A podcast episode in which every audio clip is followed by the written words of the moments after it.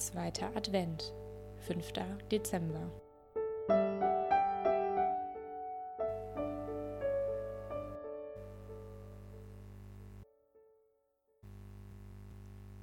Herzlich willkommen zurück.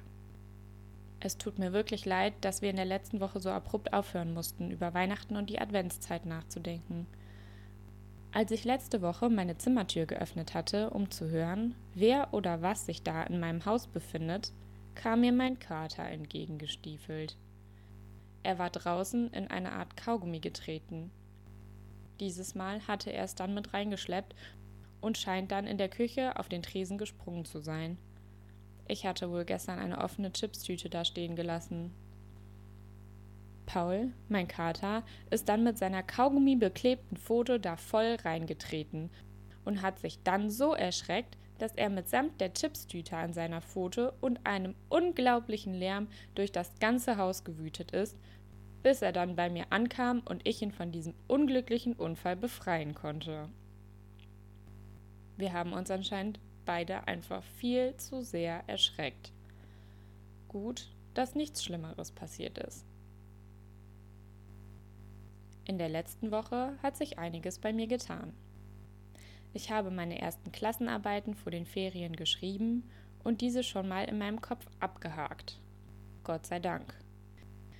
Langsam komme ich auch in Weihnachtsstimmung. Mama hat die ersten Plätzchen auf den Tisch gestellt und Paul hat sich ebenso viele gemopst.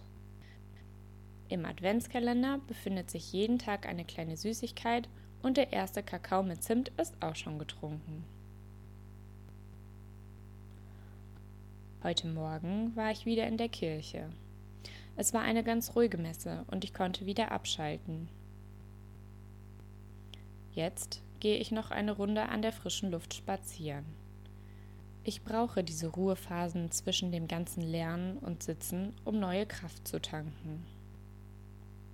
Während ich spaziere, höre ich mir gerne einen oder mehrere Podcasts an oder mache mir Musik in die Ohren aber immer schön leise, damit ich den Straßenverkehr um mich herum mitbekomme. Heute habe ich mich entschieden, ein kleines Stück an der Straße entlang zu laufen und dann in den Wald abzubiegen.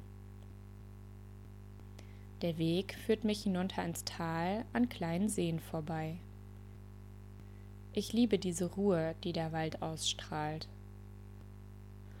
Heute sind nicht sehr viele Menschen unterwegs und ich finde Zeit, um das Bild des Waldes auf mich wirken zu lassen. Die meisten Laubbäume sind ganz kahl und der Wald wirkt kühl. Die einzelnen Bäume, die weiterhin ihre schöne grüne Farbe behalten, sind die Nadelbäume. In meiner Zeit als Messdienerin habe ich gelernt, dass die Farbe Grün ein Zeichen der Hoffnung und des Lebens ist passt doch eigentlich wunderbar in diese Zeit voller Adventskränze und Weihnachtsbäume. Doch, lebe ich eigentlich noch? Diese Frage stelle ich mir gerade in der Adventszeit häufiger. Also klar, bin ich lebendig, sonst würde ich hier nicht so unbeschwert durch den Wald laufen und mir die Nadelbäume anschauen.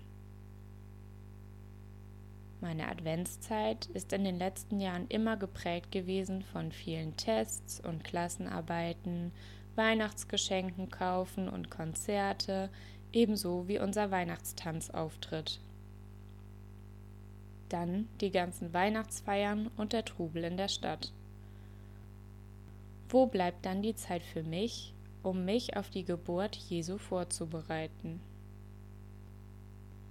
Wo bleibt die Zeit für mich, um mich zu besinnen, mich mit meinen Freunden und meiner Familie gemeinsam auf das Weihnachtsfest vorzubereiten. All das kommt in den Weihnachtstagen meistens ein bisschen zu kurz, denn die Uhr tickt und es scheint, als sei noch viel zu viel zu tun.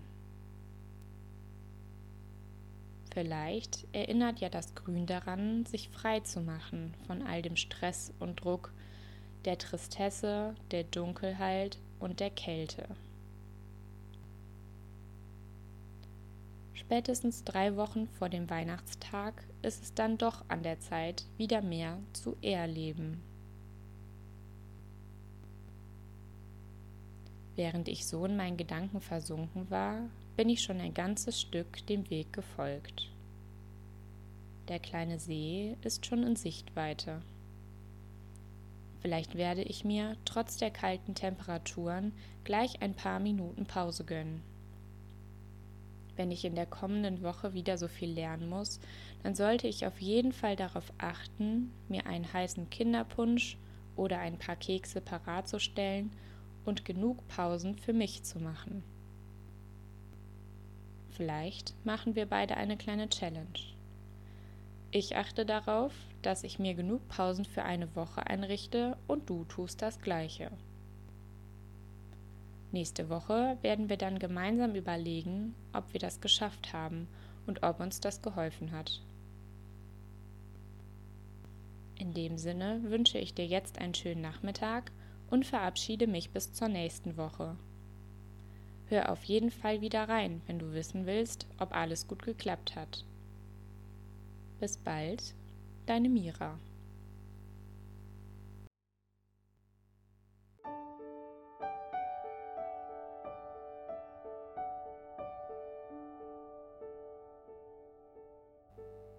Die Fortsetzung folgt in der nächsten Woche.